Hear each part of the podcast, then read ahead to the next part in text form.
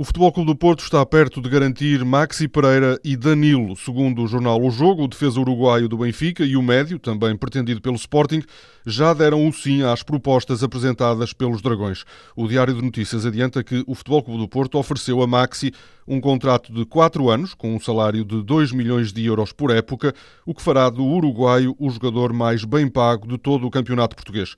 O jornal Record escreve que Luís Filipe Vieira acredita em Maxi e que na última reunião com o empresário do jogador, as duas partes até se aproximaram.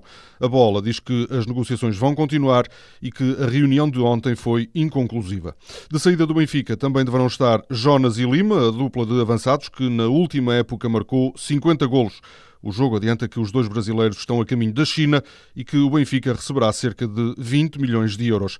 A chegar ao ataque do Benfica poderá estar o sérvio Mitrovic, o avançado de 20 anos, joga no Anderlecht e implicará, diz a bola, um investimento elevado dos encarnados.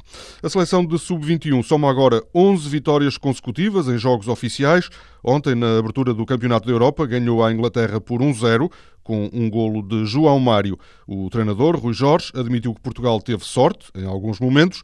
O objetivo de chegar aos Jogos Olímpicos ficou um pouco mais perto. Quem quer estar na fase seguinte, quem quer eh, atingir uns Jogos Olímpicos, todos os jogos vão contar e, e muito.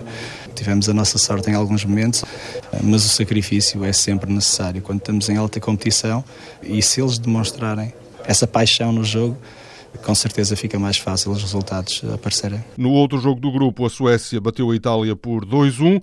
Portugal volta a jogar no domingo, o adversário será a Itália.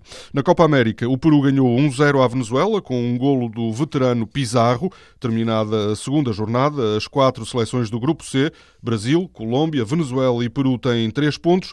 As decisões estão marcadas para domingo. Nos Jogos Europeus, o Taekwondo deu ontem mais uma medalha a Portugal. Júlio Ferreira foi terceiro na competição para atletas com menos de 80 quilos. Foi a sétima medalha de Portugal em Baku. Depois de derrotar a número 7 do mundo, Michel de Brito foi afastada do torneio de Birmingham por Daniel Antuchova, que ocupa a posição número 77 no ranking. A eslovaca, de 32 anos, derrotou a tenista portuguesa em dois sets. Na próxima semana, Michel de Brito joga o qualifying de Wimbledon.